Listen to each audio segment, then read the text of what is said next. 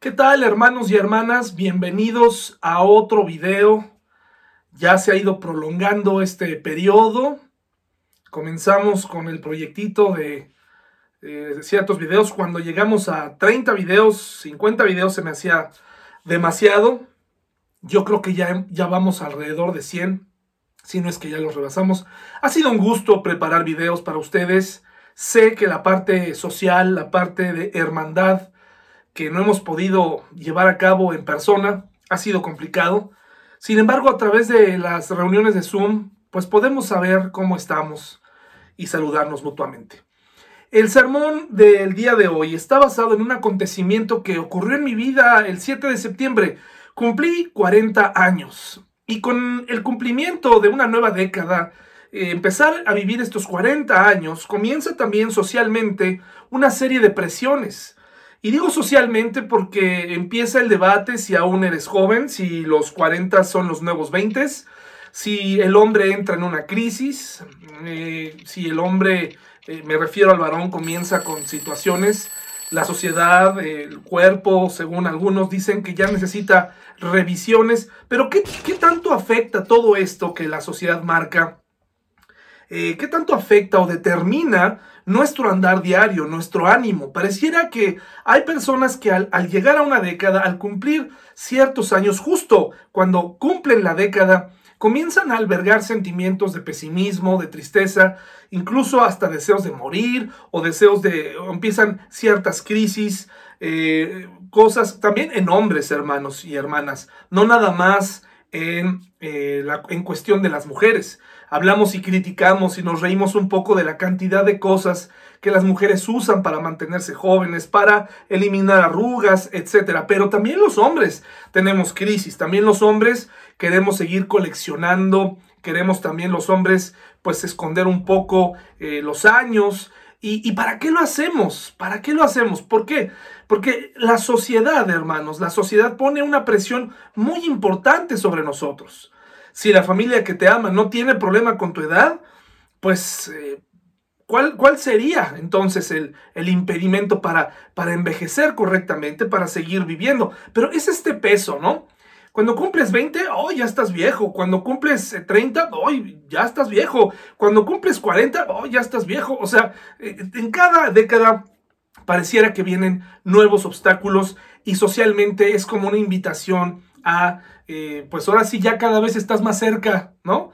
De la tumba o, de, tienes, o incluso socialmente se nos invita a dejar de hacer ciertas cosas, cambia nuestra actitud respecto a los hijos, respecto a, la gente, respecto a las aficiones, etc. Entiendo que debe haber etapas, madurez, lo entiendo perfectamente, pero eh, ¿qué tanto esto eh, afecta nuestro ánimo? ¿Qué tanto nos afecta en el aprovechamiento? Hermano y hermana, no importa qué tan maduro seas espiritualmente, qué bueno es tener crecimiento espiritual. De verdad, eso es, eso es lo mejor, tener crecimiento y madurez espiritual. Pero es obvio que esa madurez espiritual se va a poner en práctica, pues mientras vives, ¿verdad? No, no entras en un plano eh, espiritual invisible, sino todo mundo puede ver tu madurez espiritual. Por eso es importante invitarte a vivir en esta mañana, no importa la edad que tengas, es muy importante continuar viviendo porque la vida es una bendición. Estar vivo es una bendición de Dios. En, en, esta vida es donde podemos poner en práctica todas las cosas que aprendemos. El tener esperanza, el amanecer, el ver un nuevo día es una bendición de Dios. Muchos cristianos centran sus esperanzas en el futuro, en el mañana, en el porvenir, en la promesa del cielo. Pero entonces, ¿qué es nuestra vida, hermanos? ¿Para qué estamos viviendo aquí? ¿De qué serviría únicamente centrar nuestra esperanza en el futuro y dejar de aprovechar la oportunidad de haber nacido de una manera increíble, de, con un diseño increíble? No deje que la sociedad marque pautas y le desanime a vivir, a renunciar a sueños. Entiendo que también tenemos que aprender a vivir en las etapas que nos da la vida, lo entiendo perfectamente, pero en ocasiones eh, eh, hemos ido desarrollando una mentalidad eh, muy negativa respecto al paso del tiempo. socialmente hablando, viene esta presión de, bueno, eres una mujer de 40, híjole, pues ya eres cuarentona, ya eres cuarentón, con todas esas eh, características implícitas negativas que conlleva, ¿no? El cuerpo deja de tener la elasticidad, empiezas a encontrar, em, eh, por ejemplo, que a los 40 los hombres ya es difícil bajar eh, esa pancita que hemos desarrollado y, y empieza toda esta serie de asuntos negativos, como si cada organismo fuera, fuera igual, como si a los 40 empezara el descenso de la vida. Pero hermanos, la Biblia no enseña tal cosa, nos enseña a aprovechar el tiempo en cualquier momento. En cualquier momento de tu vida eh, eh, se nos está invitando a aprovechar cada etapa que estás viviendo. Si eres un niño, disfruta de tu niñez. Y disfrutar de la niñez es incluso pensar en crecer. Y eso está bien. No te apresures. Disfruta ser niño. Incluso ser adolescente, ser adolescente, pues no es una etapa que necesariamente todos recordemos con gusto en el sentido de quiénes éramos, porque pues estábamos en este armado, porque estábamos adoleciendo de muchas cosas. Pero ahora que has entrado a la adultez, si eres un joven, no te apresures. Si eres por vivir, no vivas rápido, vive despacio, disfrútalo. La sociedad nos dice, los medios, la música, eh, la televisión nos enseña que debes tener un sinfín de experiencias, pero ten cuidado. Hoy vamos a aprender que no es necesario vivir, eh, vivir con intensidad, no significa vivir eh, sin pensar. Hay muchos reality shows que nos muestran la intensidad con la que se debería vivir la juventud, siendo promiscuo, siendo eh, una persona con un montón de proyectos, casi sin tiempo, estar muy ocupado. Eh, yo he escuchado por tiempo, he escuchado a un, a un youtuber muy famoso eh, este, en esta plataforma por sus videos súper bien hechos, excelentes. Es un, es un hombre, me parece, si no es el mejor, es de los mejores. Pero él empezó a hacer un video diario de 10 minutos. Él vivía en Nueva York, increíble, ¿no? Todo lo que pudiéramos llegar a, desear en, en, la parte de ser hombre, pues tecnología, automóviles, deportes, un cuerpo atlético. Este, si bien no era bien parecido, pues esto también lo hacía atrayente porque nos podíamos identificar con él, ya que pues al no ser tan atractivo, quería decir que con el trabajo duro y diario, pues puedes llegar a aspirar a algo como lo que él tenía, en fin. Y entonces el mundo, incluyéndolo a él, trae un tatuaje que dice aquí, este, trabaja duro, ¿sí? Trabaja duro. Ese era su lema. Total que durante estos blogs o videoblogs llegó a la conclusión que tenía que bajarle. ¿Por qué? Porque tenía una hija, tenía una esposa y esta esposa casi no lo veía. Así que él tuvo que entender en dónde debía poner sus prioridades. Si no quieres estar en casa, si quieres estar todo el tiempo afuera, algo, algo está sucediendo. Si, si la parte, las partes más hermosas de tu vida las quieres vivir también fuera de la iglesia, algo hicimos mal. Si nuestros hijos no se quieren congregar, si, si nuestra fe ha sido un problema para ellos, algo estamos haciendo mal. Algo en la vida les hemos, les hemos dicho o les hemos enseñado mal. Tenemos que aprender a vivir con intensidad, incluso aquellas cosas que no parecen tan divertidas. La vida no es solo diversión, joven. Y cuando pasas a una edad adulta, en este debate de los 40, si los 40 son los nuevos 20, ¿cuál es la invitación? ¿A vivir como joven? ¿A vivir como o hacer cosas que tal vez hacías a los 20? Yo creo que no va por ahí. Sencillamente no cambies tu actitud respecto a la vida. Es decir, sigue pensando en el futuro, pero también en tu presente, sigue cuidándote. Si eres una persona mayor, disfruta de los años que tienes. ¿Por qué? Porque eres importante para la gente que te rodea. Habiendo dicho esto en estos casi 10 minutos, quisiera comenzar con esto hablando acerca de esta crisis de la edad, este paso del tiempo, este recorrido.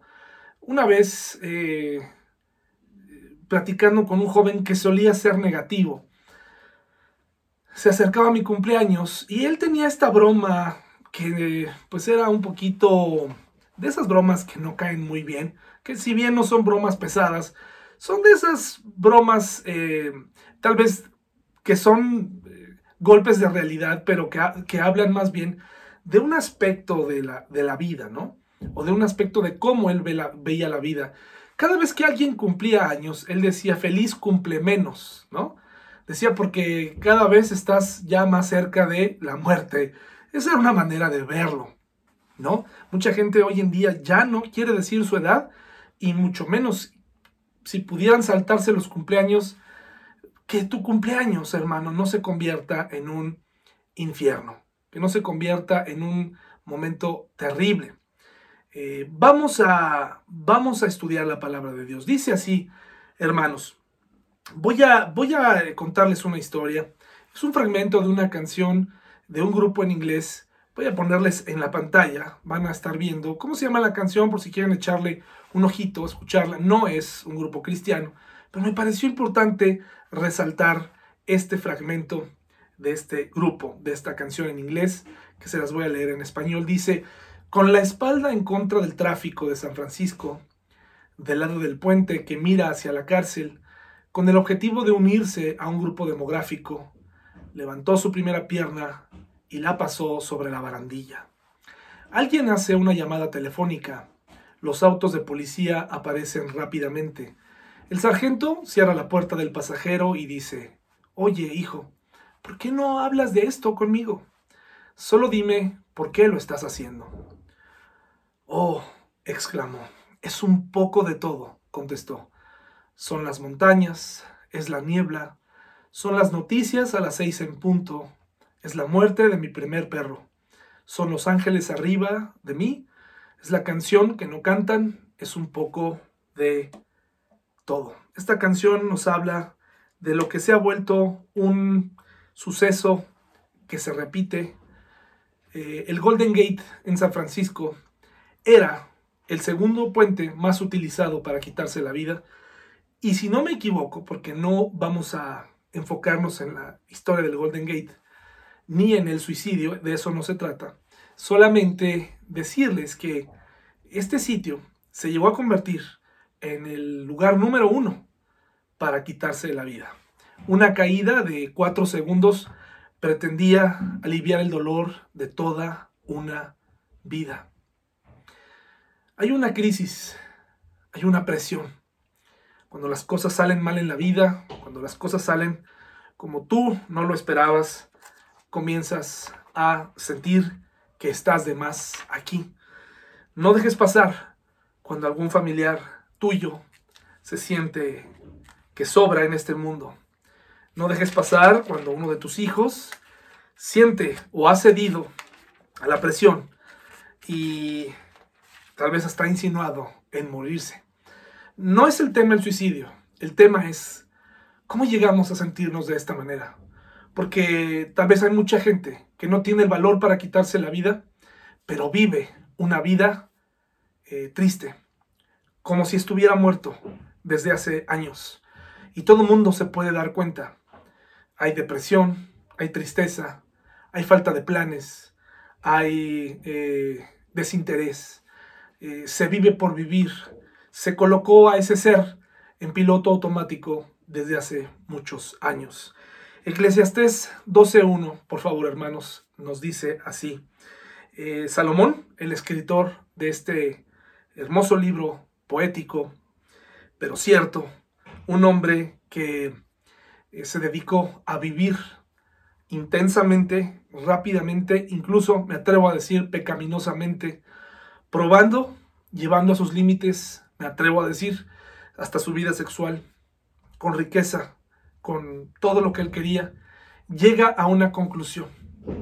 Si él hubiera eh, vivido eh, sin este elemento en su vida, me atrevo a pensar que incluso hubiera pensado en la muerte, o tal vez en algún momento lo pensó.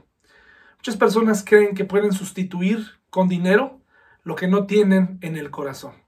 Pueden sustituir con bienes, con experiencias, pero no importa de qué tan alto te arrojes, desde el espacio si quieres, No importa eh, con cuántas experiencias o cuántas parejas sexuales una persona pueda llegar a tener, si su corazón está roto, no hay nada que hacer. Lo que Salomón llegó a comprender era que necesitaba a Dios en su vida. Y no solamente eh, como un pensamiento religioso, necesitaba invitar a Dios a cenar. Necesitaba que Dios entrara con él. Necesitaba una relación con su creador. Por eso, el consejo de Salomón, después de haber hecho un análisis en 11 capítulos, en el capítulo 12, dice lo siguiente. Fíjense, por favor, Eclesiastés 12.1. No dejes que la emoción de la juventud te lleve a olvidarte de tu Creador. Honralo mientras seas joven, antes de que te pongas viejo y digas, la vida ya no es agradable. ¿Por qué estás triste hoy? Tal vez por lo que dejaste de hacer en tu juventud. Tal vez encontraste al Señor demasiado tarde, pero ahora que lo conoces hay una razón para vivir. Quizás en tu vida te has encontrado con pérdidas. Tal vez vives solo o sola. Tal vez estás envejeciendo en casa. Tal vez estás viendo cómo crecen tus hijos y tus hijas o los hijos de los demás. Tal vez no encontraste una pareja y la sociedad te dice, ¿qué pasó ahí? ¿Qué sucedió? ¿Qué hiciste mal? pues lo que sea, si tú te acuerdas de tu creador, quiero que sepas que hay razones para vivir. Hay razones para vivir. No dejes que la presión social te invite a alejarte de la vida, alejarte de tu familia, alejarte de tus planes. Recuerda, la madurez espiritual no significa reclusión en casa, no significa renunciar a los pensamientos, no significa renunciar a la preparación, no significa eso. Muchos creyentes y muchos pastores tal vez le enseñan a la gente que amar al mundo significa estudiar o que amar al mundo significa divertirte sanamente o eh, porque no te explican qué sí puedes hacer y qué no. Entonces el cristiano mete en una bolsa todas estas cosas. Por eso tenemos tantos jóvenes cristianos frustrados porque piensan que el cristianismo es una renuncia de la vida, de los planes, pero recuerda, si tú te acuerdas de tu creador, le vas a encontrar sentido a la vida. Acuérdate, acuérdate por favor y observa. ¿Has oído hablar del Club de los 27? Todos estos músicos de que tenían 27 años que justo en esa edad perdieron la vida por las drogas o por suicidio, lo tenían todo, eran famosos, algunos de ellos tal vez hasta eran bellos, pero para que te des cuenta, algo les faltaba, acordarse de su creador. ¿Por qué? Porque el creador le da sentido a nuestra vida. Dios le da sentido a nuestra vida. Nos dice, es por acá, es por acá. Si tú no te acuerdas de tu creador cada vez que cruces una nueva década, entonces te, va, te van a pesar los años. ¿Y sabes por qué? Porque el problema no es llegar a la década, sino que vivimos años alejados de Dios. Muchos creyendo que la verdadera diversión o la verdadera plenitud es haber probado de todo en la vida, no es verdad, no es verdad. Puedo comprobar en mi propia vida que Él me libró de muchas cosas. Agradezco a Dios por la compañera que me dio porque hemos disfrutado de la vida juntos. Empezamos tarde eh, nuestra vida sexual, no como el mundo dicta que lo hagas, que tiene que ser muy joven, y ha sido plena, gracias a Dios. Y así lo mismo, eh, si tú esperas, si tú observas lo que y le preguntas a tu creador por dónde ir, cada momento de tu vida será significativo y será bueno. No te quedes estancado en los errores del pasado. ¿Cómo llega una persona a un puente como este? ¿Cómo pretende una persona o quiere terminar con su vida por todas aquellas cosas que considera que hizo mal. Si las personas se dieran la oportunidad de acordarse de su creador antes de que, porque además me parece que aquí, por supuesto, se está refiriendo literalmente a llegar a viejo. Llegar a viejo. Pero hermanos, se llega a viejo cuando tu actitud a los 20 es como la de un viejo, pero un viejo gruñón porque en la Biblia ser viejo es también, pudiéramos encontrar muchos ejemplos de sabiduría. Pero muchos adolescentes jóvenes y adultos jóvenes tienen una actitud de avejentados, ¿de acuerdo?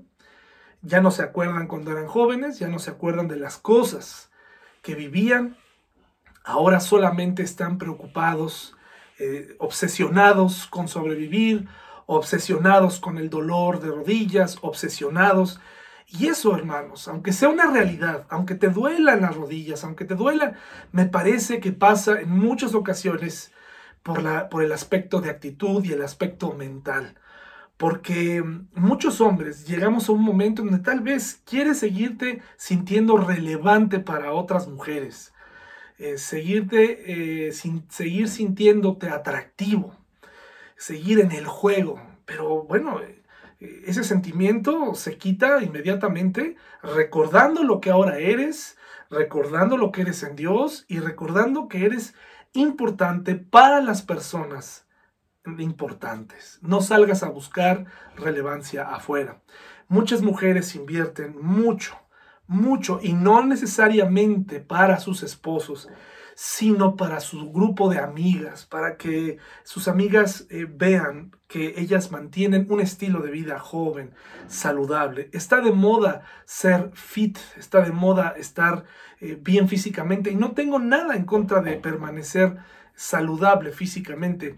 Es más bien esta actitud de quererse mantener relevantes para los demás y no necesariamente para las personas importantes querer seguir eh, teniendo eh, un cuerpo. El otro día alguien me compartía un meme eh, que decía, si vas a tener, ¿no? Dirigido a las mujeres. Este meme decía, si vas a tener un cuerpo de mujer que sea el cuerpo de Maribel Guardia. Ese es el pensamiento del mundo. ¿De acuerdo? Sigue estando en la mente de los hombres, de los hombres adultos, adultos jóvenes. ¿Cuál es el cuerpo perfecto? seguimos atorados ahí y hemos hecho sentir mal a nuestras esposas, ¿verdad? Aunque tal vez nosotros estemos descuidados, seguimos teniendo en nuestra mente ese sentimiento de, es que, ¿sabes qué? Tú deberías tener esta misma actitud y buscar tener un cuerpo así.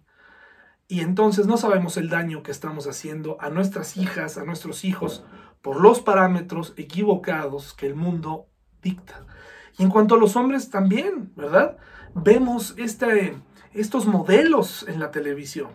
Modelos y, y, el hombre al no poder encontrar, eh, eh, eh, pues, en su sentido como le dice, pues es que yo no voy a poder estar ni manejar, este, a lo mejor manejar sí, pero a lo mejor estar como Vin Diesel o estar como Rambo en sus mejores tiempos. Entonces nos vamos al otro lado, ¿no? Al lado este, machista de las cosas, al lado eh, donde necesito sustituir mi verdadera masculinidad por actitudes machistas, soberbias, y empiezo a tener actitudes, eh, trato de tener un comportamiento fuera de lugar, en donde todo el mundo se da cuenta menos yo. ¿Qué ocasiona entonces que una persona se rinda a vivir? ¿Qué ocasiona esto, hermanos? Es el tiempo, es el manejo del tiempo, es el mal manejo del tiempo, hermanos. Es ese, este mal recorrido que hicimos durante este, este espacio que se llama vida, que lo hemos usado mal. Ahí está, eso es lo que hace que una persona eh, tome la decisión de cruzar la barandilla de un puente y se arroje. Es el mal manejo del tiempo según estas personas lo consideran.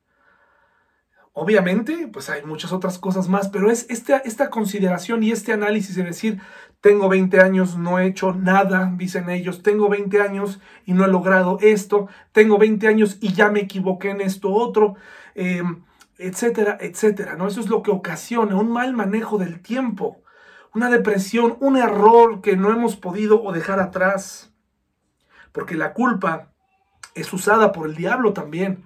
Estos sentimientos de culpa, deben quedar atrás.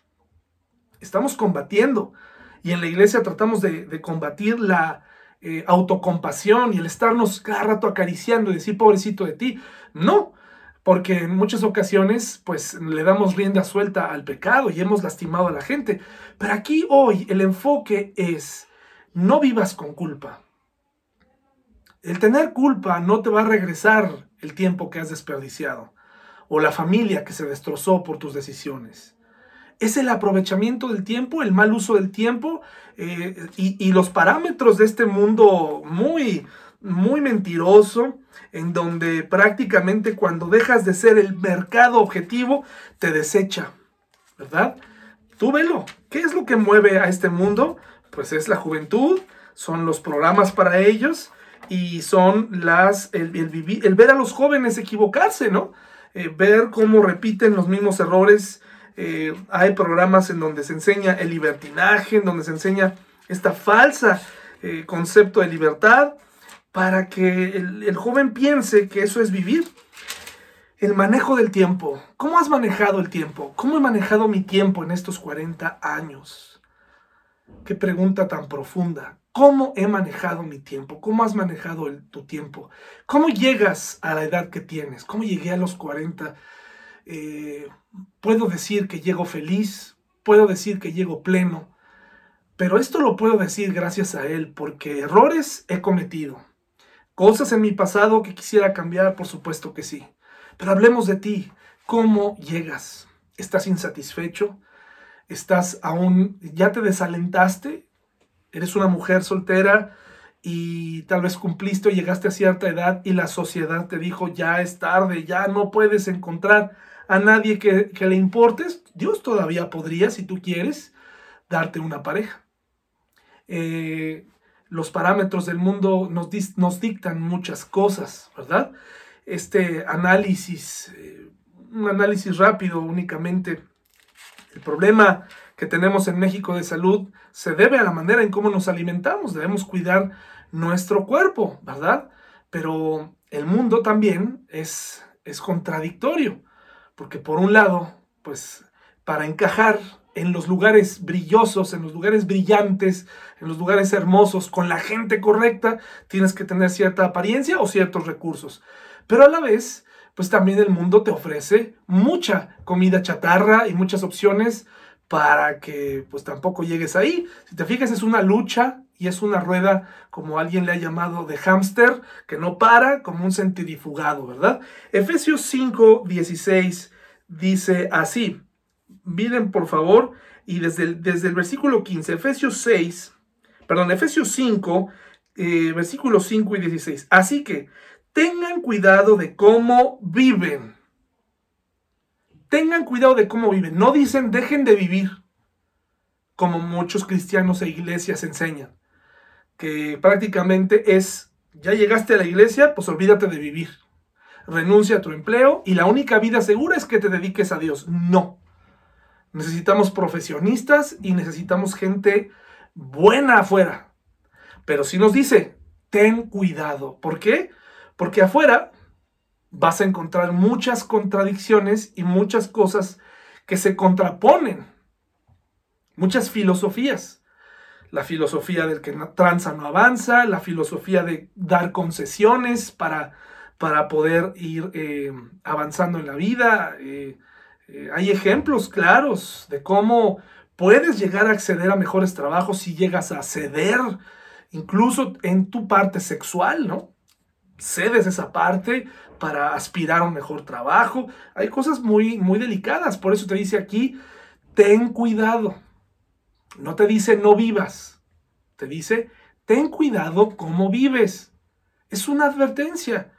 Eh, eh, ten cuidado. Y esta advertencia, pues la Biblia está llena de eh, muchos consejos de cómo debemos conducirnos en toda nuestra vida. Y dice aquí, no vivan como necios, sino como sabios. ¿Y cómo viven los necios? Pues haciendo cosas necias. Saquen el mayor provecho de cada oportunidad en estos días malos. Efectivamente, vivimos días malos. ¿Por qué son días malos? Muertes, enfermedades, eh, corrupción, eh, eh, entretenimiento malo, de las cosas que te ríes o las cosas que te hacen reír, hablan de tu carácter. vivimos en momentos así. Son días malos, pero dice aquí, saquen el mayor provecho. ¿El mayor provecho de qué? Pues de la vida que nos fue dado. Saca el mayor provecho de la vida que Dios te dio. Aprovecha. Mientras estudias, Vive, no solamente hables de Dios, sino vive a Dios. Vive el mensaje. Disfruta mientras te diviertes. Disfruta de la vida. Disfruta de los bienes que Dios te dio, sean muchos o sean pocos. Pero nunca saques a Dios de tu vida. Aprovecha, dice, saca, dice aquí, saquen, saquen el mayor provecho de cada oportunidad de estos días malos. Dice el versículo 17, no actúen sin pensar, más bien procuren entender lo que el Señor quiere que hagan. Procuremos entender lo que Dios quiere que hagamos. Una de las cosas que yo he ido comprendiendo, estoy tratando de entender qué es lo que Dios quiere. Conforme pasan los tiempos, los años, una de las cosas que comienza a ocurrir en la primera etapa de la vida, a través de los primeros 25 años, nuestros cumpleaños, eh, pues se tratan de lo que los otros hacen por, por, uno, ¿no? O sea, eh, son homenajes. Me atrevo a decir de los, de, los primeros años. De los primeros años porque del 1, del 1 al 10, pues los papás los organizan. Y de ahí en adelante, pues aprendemos esta idea de tener, nos tienen que homenajear porque estamos cumpliendo años. Entonces, llega un momento en donde cruzamos los 25, que digamos es una edad donde comienzan a tomarse decisiones, tal vez antes, pero por decir algo, muy importantes, la pareja, eh, si ya tuviste una mala influencia, una mala infancia, pues aquí se va a ver a los 25, si estudiaste o no, se va a ver, va a repercutir eh, en tus ingresos, etc. O sea, todo eso va a repercutir.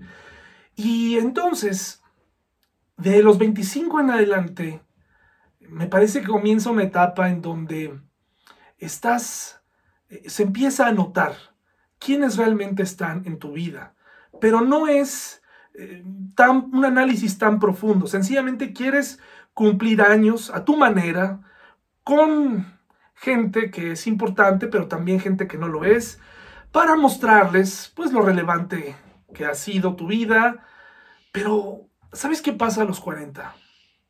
¿Sabes qué pasa tal vez un poquito antes, a los 35, a los 36? Empiezas a darte cuenta que ya no se trata de tu homenaje. Se trata de agradecer quienes se han quedado realmente contigo durante 40 años. Se trata de eso. No se trata de que ahora digas, ya estoy cansado de vivir,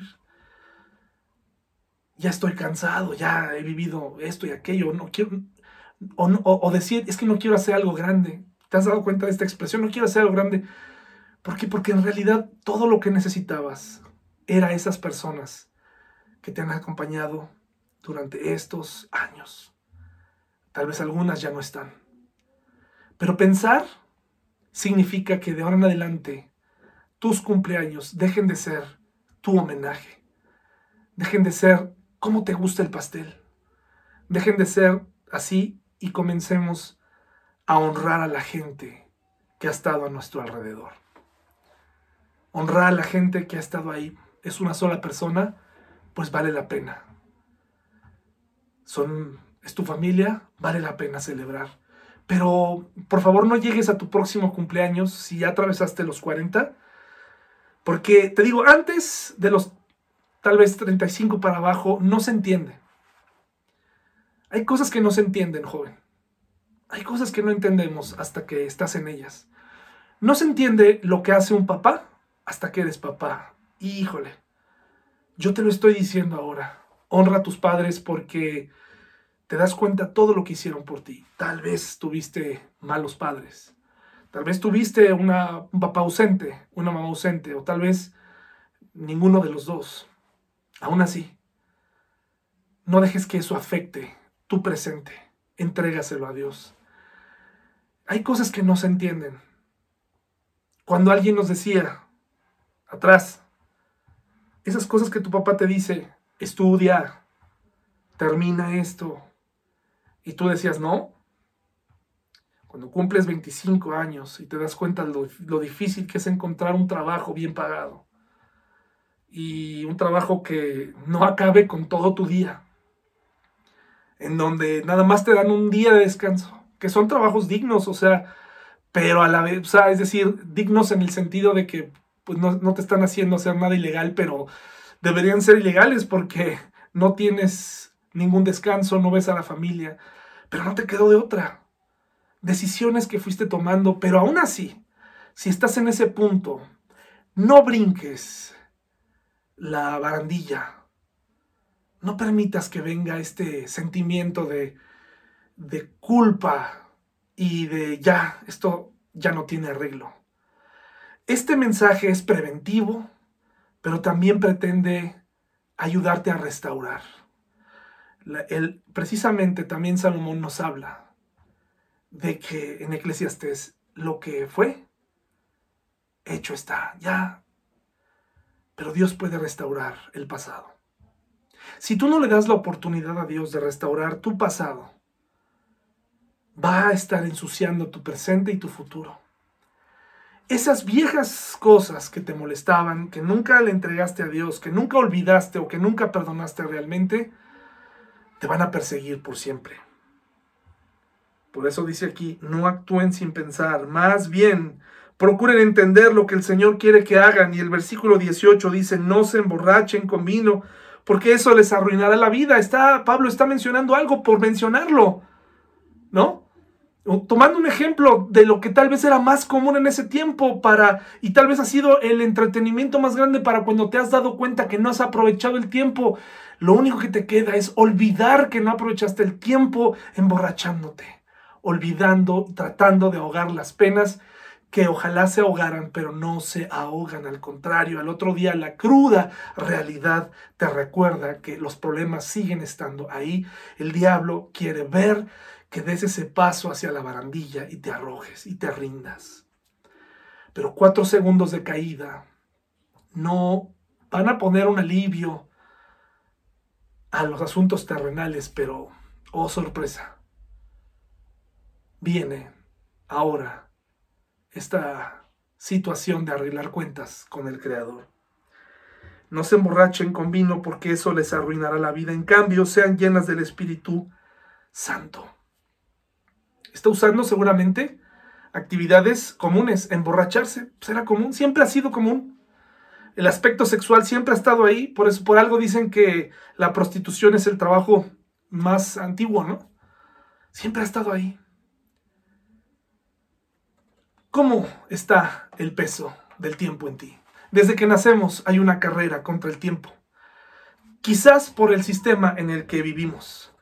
El aprender desde niño se convierte en, fíjense, la conversación entre amigas o entre mamás o entre familiares sin deseos, en algunos momentos sí nocivos, pero a veces es sin el deseo de dañar o, a la otra persona. Pero para que te des cuenta cómo comienza la presión, ¿cuántos años tiene tu hijo? Tres años. Ah, ya deberías saber esto, ¿sí? O el avance entre kinder y kinder, ¿no? Oye, tu hijo ya sabe hacer esto, sí, y el tuyo, no, pues todavía no, ah, ya debería saberlo. Ya debería caminar, ya debería hablar, ya debería saber hacer como si los niños fueran todos iguales. Pero es la carrera en la que desde niños hemos aprendido a, ¿verdad? Empieza este sentimiento, por eso te digo que en parte es una exhortación, pero en parte es una restauración, porque tal vez tienes 25 años y no eres lo que pretendías ser. Dejaste tus estudios, tomaste un atajo, etcétera, etcétera. Yo te quiero decir, es momento de parar un poquito, hacer un análisis y enfocarte a hacer lo que debes hacer. ¿Cómo comienzas a hacer lo que debes hacer? Tomando en cuenta a Dios. Acuérdate de tu Creador y trata de entender qué es lo que quiere para ti, no lo que tú quieres ¿Cuántas veces yo escuché jóvenes en mi vida que renunciaban a sus estudios y les preguntabas, ¿qué quieres hacer con tu vida? Y ellos contestaban, quiero ser piloto. Todos sabíamos desde ese momento que jamás sería piloto. ¿Pero cómo? ¿Cómo? ¿Qué manera de subestimar a una persona? No, lo que pasa es que ni siquiera estudiaba, y para ser piloto no nada más es ir a tocar y decir, oye, este, quiero ser piloto, ¿me prestas un avión? Pues no. Pero nos dimos cuenta cómo muchas personas empezaron así. Esa es la parte que, te exhorto. Pero si el tiempo se te fue, me parece que lo que tienes que hacer ahora es hacerlo más elemental. Busca trabajo. Pero es que, ¿sabes qué? No me gusta, eh, no encuentro carreras hechas a mi medida, pues es que no las hay. Ya a tu edad, todavía nos ponemos selectivos, ¿verdad? Tenemos que enfocarnos. Eres padre de familia, conviértete en un proveedor. ¿Y qué tienes que hacer para eso? No, pues es que me voy a poner a estudiar. Ah, tranquilo, mi hermano, no. Tranquilo. Ahora tienes que proveer para tu casa. Ese tiempo pasó, el tiempo de la selección pasó, pero no quiero ponerte triste. Lo que quiero es decirte, enfócate. Porque si tú no te enfocas, si tú no tomas decisiones importantes, si tú no te deshaces de esos sueños que no se pudieron cumplir y que ahora son como una, un ancla que está atorada en, algún, eh, en alguna roca, en algún, este, en algún eh, punto eh, del fondo del mar, no te deja avanzar. Porque tú insistes en perseguir un sueño que lo único que ocasionó es detenerte por años. Es momento de vivir intensamente y para poder hacer, ¿qué, qué crees? Habrá que cortar esa ancla y comenzar de nuevo. Y es que a veces no, no queremos reconocer esa parte. Pero hay oficios, hay cosas que ya no podemos hacer. Y eso, y eso habla de madurez. No habla de eh, avejentado, no habla de, alguien que se rinde.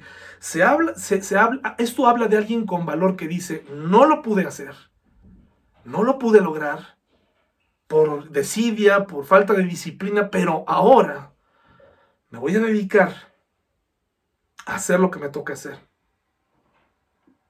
Voy a convertirme en un proveedor, voy a convertirme en mamá, voy a ser una excelente mamá, voy a, eh, voy a luchar, voy a vivir por mis hijos, voy a valorar el tiempo. Si el peso de eso está en tu vida, tienes que deshacerte de eso. Tienes que echar del barco todo lo que pesa.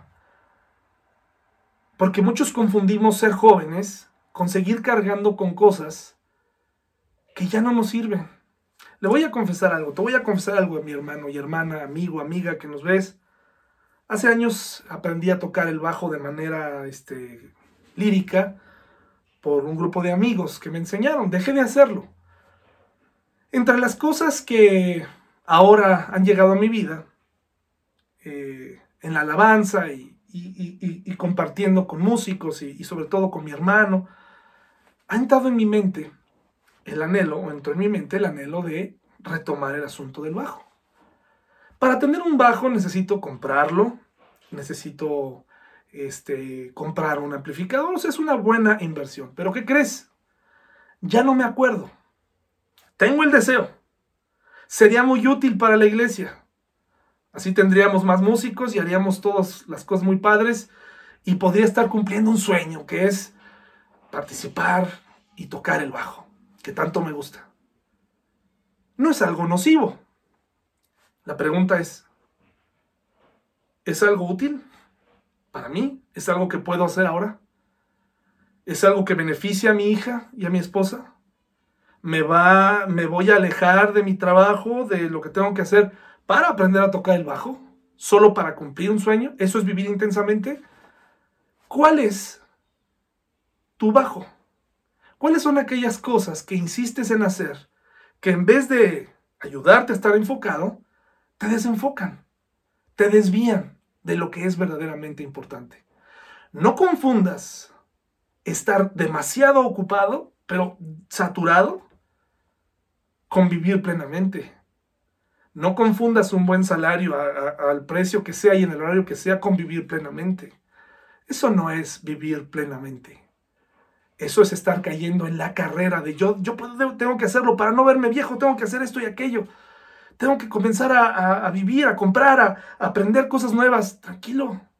Calma, señorita, calma, hermano, hermana, calma. Tranquila. Si hay algo, y estoy hablando de etapas de la vida, mi etapa para, para tocar el bajo ya pasó, ya quedó atrás. Ya quedó atrás. No me queda otra más que apoyar con el cajón de ritmos, el cajón peruano. Y está bien, no me quita tiempo, etc. ¿Cuál es tu bajo eléctrico? ¿Cómo llegas? ¿Qué edad tienes? ¿En qué etapa estás? ¿Eres niño? Disfruta de ser niño. Papás, ayúdenle a su hijo a sacarlo mejor. ¿Eres adolescente? ¿Eres un joven? Estás en la edad. Aprovecha. Haz las cosas que puedas hacer. Ten muchas amigas, por cierto. Eh, hay una idea en la iglesia cristiana, y esto es una desventaja, también que debes casarte prácticamente con tu primera novia. Yo no te estoy invitando a tener un montón de novios y novias, porque eso sería invitarte pues a romper corazones o a fallar, ¿no? Pero solamente a vivir. Y si en este inter, antes de casarte, llegas a tener dos novias, tres novias, no lo sé, eso no es pecado. Es mejor a casarte con alguien con la que tal vez no vas a ser feliz o con la que vas a terminar divorciándote. Pero la presión también del tiempo. Te vas a quedar, te estás quedando. Y apúrate. Y ya que te casas, la presión del tiempo. Es que, híjole, este, ¿cuándo vas a ser mamá? ¿Cuándo vas a ser papá? La presión del tiempo. No juegues esa presión del tiempo. Comunícate con Dios. Eh, cada vida es distinta. Cada vida es distinta. Y en la vida se nos van juntando personas y van caminando con nosotros. Y si las amas, ¿qué crees? La vida nos enseña, Dios nos enseña, la palabra nos enseña que también hay que aprender a vivir por ellos. Hay etapas en la vida en donde ya no nada más se trata de ti, se trata de los demás. Se trata de qué voy a hacer, cómo beneficia esto a mi esposa o a mi esposo. Pero a veces somos egoístas y soberbios para reconocer que ya se nos pasaron ciertas etapas, pero eso no significa que vas a ser infeliz. ¿De acuerdo? No caigas en esa carrera. ¿Qué cosa es el tiempo? No voy a entrar en detalles sobre el tiempo filosofando, pero voy a contestar lo que San Agustín contestaba. ¿Qué es el tiempo? Si nadie me lo pregunta, lo sé, pero si tuviese que explicárselo a alguien, no sabría cómo hacerlo. Pero el tiempo es este, es este espacio que Dios nos ha dado para estar aquí. Y en esta vida nos ha permitido tener compañeros, compañeras, amigos, amigas, y nos ha permitido disfrutar. El cristianismo no es sinónimo de, de no vivir, sencillamente de vive con cuidado, aprovecha, toma decisiones correctas. Eso sí, lo que no se duda, aunque no sepamos definir exactamente qué es el tiempo, es su importancia como lo hemos estado viendo. Es tan importante que lleva a una persona a sentir que ha desaprovechado su vida o que no es absolutamente nadie. Ahora hay mucha gente que dice que para ser alguien en la vida tiene que estudiar. Yo creo que esa persona ya es alguien, solamente que no, ha, no se ha comunicado con su creador. No tiene suficiente información de su verdadero valor. Decía Charles Darwin, un evolucionista, ¿verdad? De los que muchos eh, ateos se toman, y quien por cierto, al final de su vida, después de sus investigaciones, se terminaron haciendo reuniones cristianas en su casa. Y es muy probable que el Charles Darwin eh, haya sido influido y que tal vez lo conozcamos en el cielo. Sin embargo, el daño está hecho, porque la evolución está casi marcada como una, como una ley real y es una teoría. Pero él decía, un hombre que se permite malgastar una hora de su tiempo no ha descubierto el valor de la vida. Por eso es que tenemos que aprender. Cuando nosotros escuchamos que nuestros padres nos dicen, no veas tanta tele, hazles caso. Cuando te dicen, invierte en esto y aquello, hazles caso. Hay una etapa donde necesitamos ser enseñados. Hay una etapa. Hay una etapa donde necesitamos aprender cosas. ¿Por qué creen que a muchas papás jóvenes y mamás jóvenes se sienten que tienen que deshacerse de sus hijos? Pues porque no vivieron todas las etapas. ¿Y por qué no las vivieron? Tal vez porque el papá no se los dijo o porque tal vez ellos no hicieron caso. Pero ni modo, ahora tendrán que aprender a ser padres. No hay manera de deshacerse de esos hijos. Por algo Dios te permitió ser papá de esa niña o de ese niño a tu corta edad. No es culpa de ese niño. Ahora tendrás que aprender tendrás que renunciar a ciertas cosas. Gracias a Dios por esos abuelos que cuidan de nuestros hijos. Y muchas madres solteras y padres solteros o, matrimonios que tomaron una decisión y resultaron embarazados, los padres se hicieron cargo de esos niños, de esos bebés, para que los, las mamás o los papás primerizos terminaran sus estudios. Hay casos de éxito donde el hijo entiende que está recibiendo o la hija están recibiendo gracia, pero hay casos donde los papás son cómplices de que su hijo o su hija se vuelvan aún peores, se sientan merecedores de todo. ¿Por qué? Porque se los cuidan para la vida nocturna, se los cuidan para tener vida en pareja, se los cuidan para divorciarse y continuar con otras parejas, y esto es delicado. Salmo 90, por favor. Salmo 90. Moisés lo sabía. Fíjense lo que dice el Salmo 90. Me parece que el Salmo 90 tiene ciertas cosas. Desde el 1 al 6, me parece que nos habla de que Dios es el dueño del tiempo. Dice así, Señor, a lo largo de todas las generaciones, tú has sido nuestro hogar. Antes de que nacieran las montañas, antes de que dieras a la tierra y al mundo, que dieras vida a la tierra y al mundo desde el principio y hasta el fin, tú eres Dios. Está cimentando quién es Dios. Hasta que la gente vuelva al polvo con solo decir, vuelvan al polvo ustedes mortales. Para ti mil años son como un día pasajero, tan breves como unas horas de la noche. Arrasas a las personas como si fueran sueños que desaparecen, son como la hierba que brota en la mañana, por la mañana se abre y florece, pero al anochecer está seca y marchita.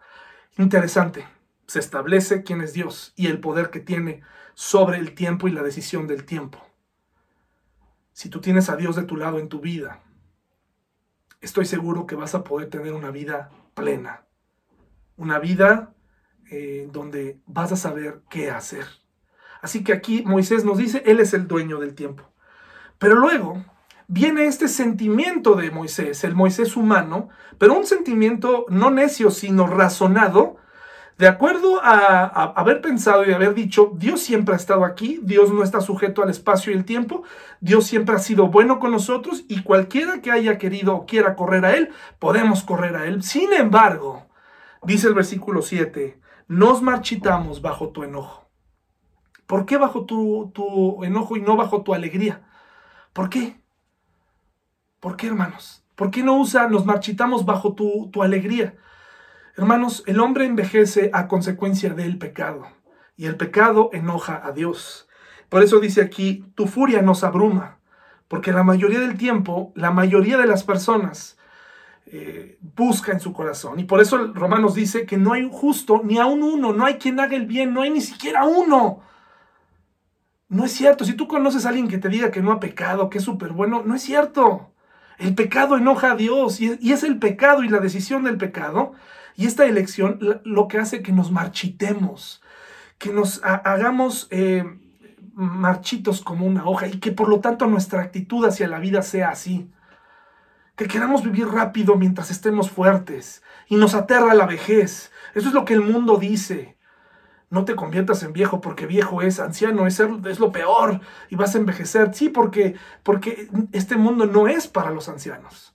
Este mundo es para los jóvenes, para consumir, para, para eh, hacer, para emprender, pero las empresas te desechan una vez que estás eh, viejo. Pero eso no lo dice Dios. Ese es el esquema de este mundo. Y por eso dice aquí, dice, despliegas nuestros pecados delante de ti, nuestros pecados secretos, y los ves todos. Vivimos la vida bajo tu ira y terminamos nuestros años con un, como, con un gemido. 70 son los años que se nos conceden, incluso algunos llegan a los 80, de acuerdo al promedio de vida que Moisés conocía. Pero hasta los mejores años se llenan de dolor y de problemas, pronto desaparecen y volamos. ¿Quién puede comprender el, el poder de tu enojo? Tu ira es tan imponente como el temor que mereces. Pareciera que nos está presentando a un Dios enojado, un Dios un Dios que no quiere acompañarnos a vivir, un Dios que, no quiere que nosotros, eh, eh, pues un Dios que está molesto, pero, pero, pero ¿en qué está molesto? A ver, eso es algo que es muy importante. ¿Qué es lo que te marchita en la vida? En todos sentidos. ¿Qué es lo que te hace sentir eh, que no avanzas? ¿Qué es eso? ¿Por qué sientes que la ira de Dios está sobre ti? Y en muchas ocasiones la está. Es el pecado es el pecado, hermano, y el deleite que encontramos en el placer y en el pecado.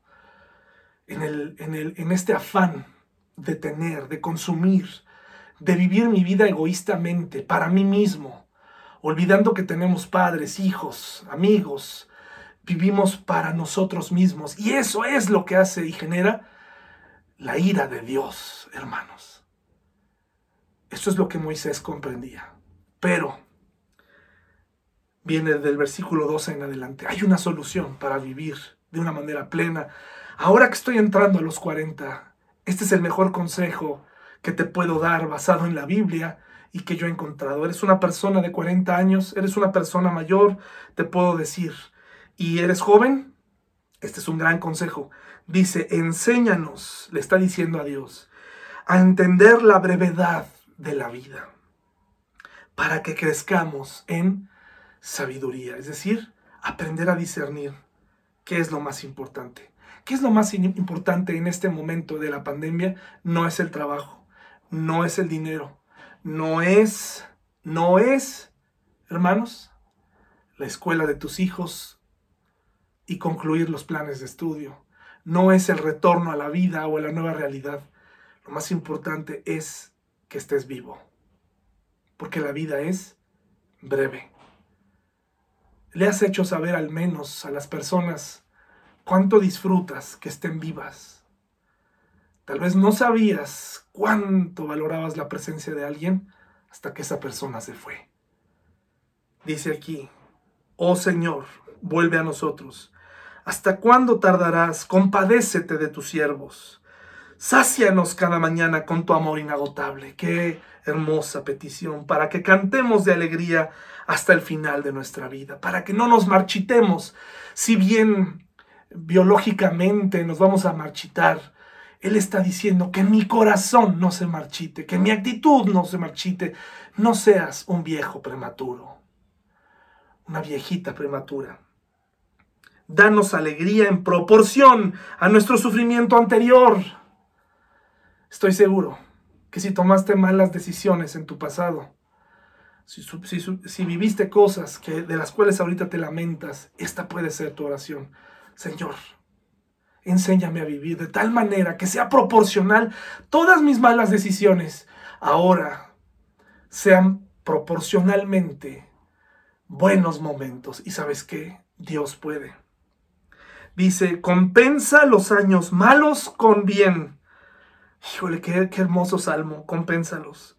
Permite que tus siervos te veamos obrar otra vez.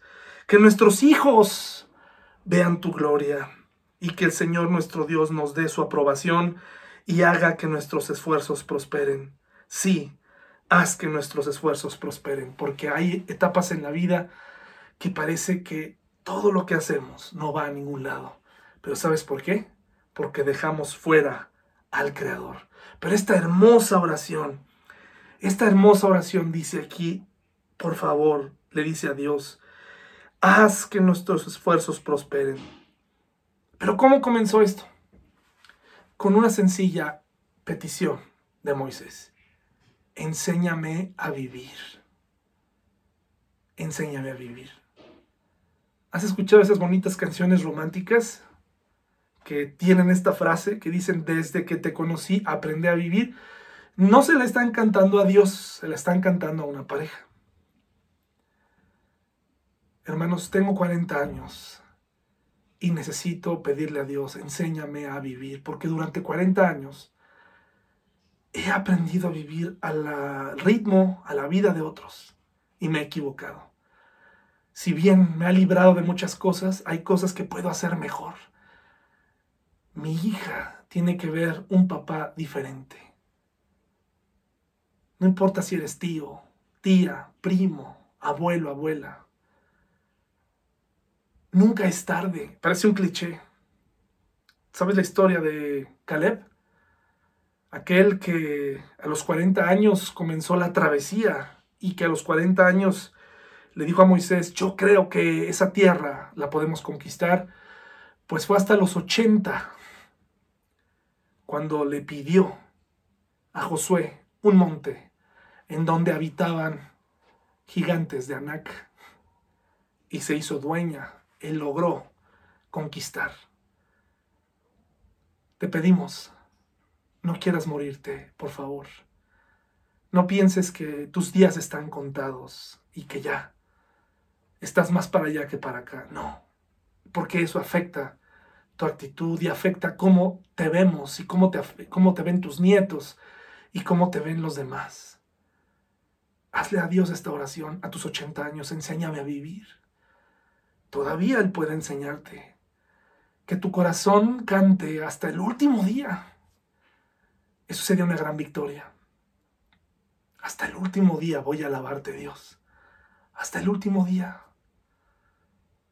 Haz que mis esfuerzos prosperen. Enséñame, enséñame a vivir, Señor. Enséñame a vivir mi presente, enséñame a, perdonar, enséñame a avanzar. Ya no quiero estar atorado en este mismo tope donde llevo años. La vida se va a pasar, la gente se va a morir y yo sigo hablando de lo mismo. Hay gente atorada ahí, hermanos. Hay gente anclada a sueños que ya no se van a realizar porque piensan que eso es vivir plenamente. Si tan solo le pidiéramos a Dios, enséñame a vivir, Señor, enséñame ¿Por qué esta vocación ya no es correcta? ¿Por qué tengo que cambiar mi plan? ¿Por qué, ¿Por qué, Señor? ¿Por qué tengo que ir a otro lado? Cambiar de dirección se puede. Aún podemos vivir vidas plenas, estoy seguro. Y Moisés sí que lo entendió. No pudo entrar a la tierra prometida, pero sí que Dios le enseñó tantas cosas. Yo quiero que Dios me enseñe.